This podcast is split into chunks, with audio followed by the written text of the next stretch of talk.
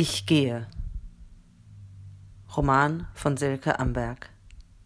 Gelesen von Silke Amberg. Es folgen die ersten Seiten des Romans.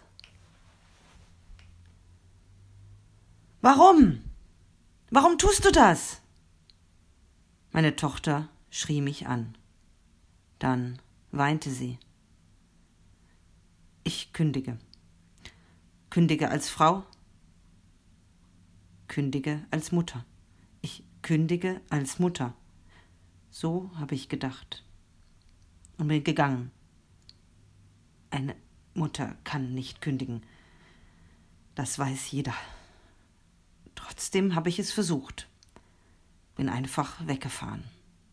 In meine Heimat.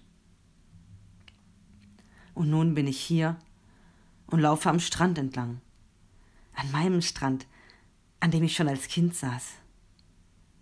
Nach vielen Jahren bin ich endlich wieder zu Hause, bin endlich hier.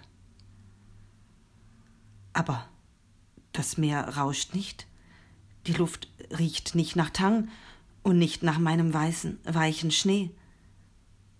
Der Schnee ist zwar da, aber für mich nicht. Bin so weit gefahren. Und nun das. Auch das Meer ist gar nicht da. Nichts. Nur meine Tochter. Überall. Meine Tochter. Vor ein paar Wochen, wie die Musik sie lachend durch die Wohnung hüpfen lässt, bis sie zuletzt kichernd in meine Arme fällt. Wieder meine Tochter, als ich gehe wie sie die Hände vor den Mund hält. Nur die Schultern weinen. Und wie dann die Hände plötzlich einfach runterfallen, geschleudert von der Wucht eines Schluchzers. Und wie sie sich wegdreht, aufs Klo rennt, weil ich es nicht sehen soll, wie sie ihre Seele aus dem Leib heult. Der Schnee ist doch da, ist mir in die Schweizer Großstadtschuhe gefallen nagt an meinen Zehen, frisst sie auf. Denn ich bin einfach gegangen, hab meiner Tochter die Unbeschwertheit genommen. Ich wollte weggehen aus der Schweiz. Natürlich nicht einfach so weg, sondern zurück nach Schweden. Wollte endlich wieder die Weite spüren und die Ruhe sehen. In den Zürcher Menschenmassen bin ich ja erstickt, im Großstadtlärm ertrunken – von unseren Hochhäusern im Lochergut fühlte ich mich erschlagen. Ich schaue über das Meer, will den Blick genießen. Doch ich kann es nicht. Meine Tochter, sie ist elf. Vor kurzem waren wir zusammen auf dem Zürichberg, haben uns auf den kühlen Waldboden gelegt und zusammen gelauscht. Waren ganz leise. Und dann haben wir es tatsächlich gehört. Langsam haben sich die Knospen auseinandergefaltet, haben sich geöffnet. Wir haben Moos gestreichelt, haben uns dabei lange in die Augen geschaut, bis wir lachen mussten. Ich krümme meine Zehen in den dünnen Lederschuhen zusammen. Dann lasse ich es wieder. Tut nur weh. Verdammte Kälte. Schneidet mir noch die ganze Haut auf. Beißt Finger und Zehen ab. Sie hat meine blauen Augen, meine blonden Haare, mein Lachen. Sie ist meine Tochter. Sie wird mich jetzt hassen.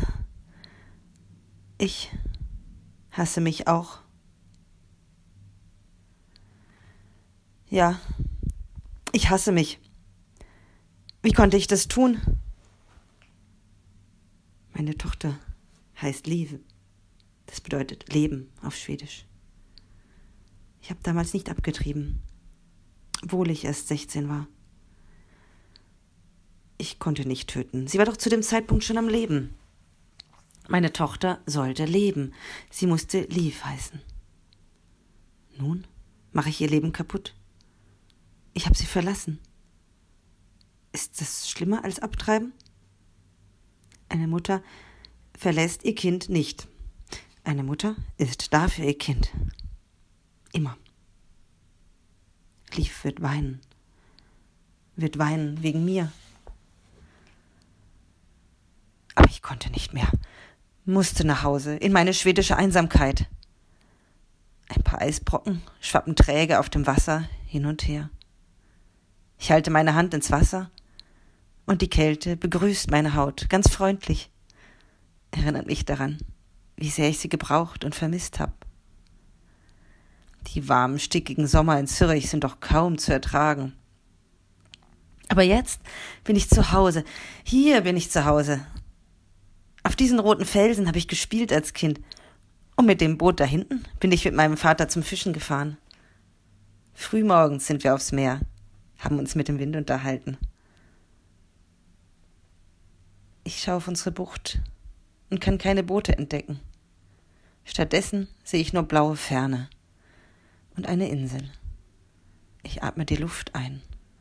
Luft, die so völlig anders ist als in Zürich. Viel leichter ist sie. Diese Luft lebt. Und sie füllt mich mit Leben. Ja, Leben. Ja, ich will leben.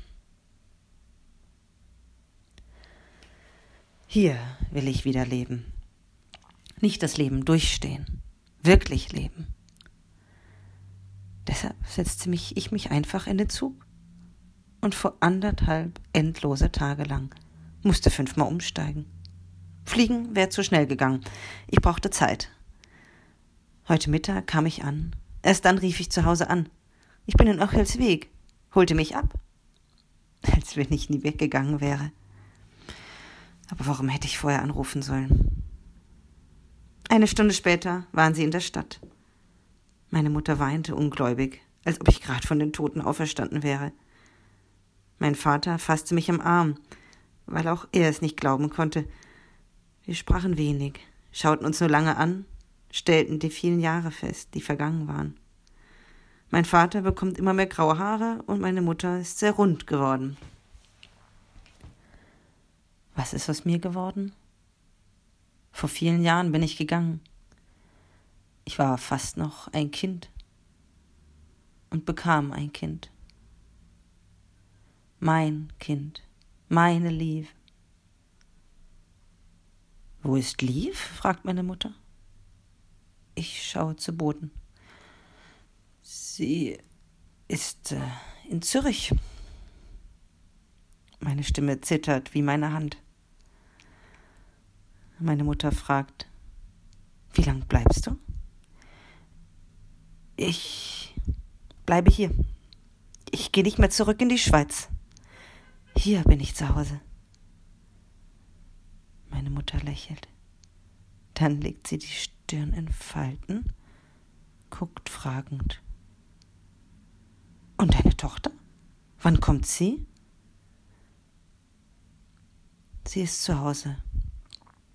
Bei sich zu Hause. Ich kann sie nicht mit hierhin nehmen.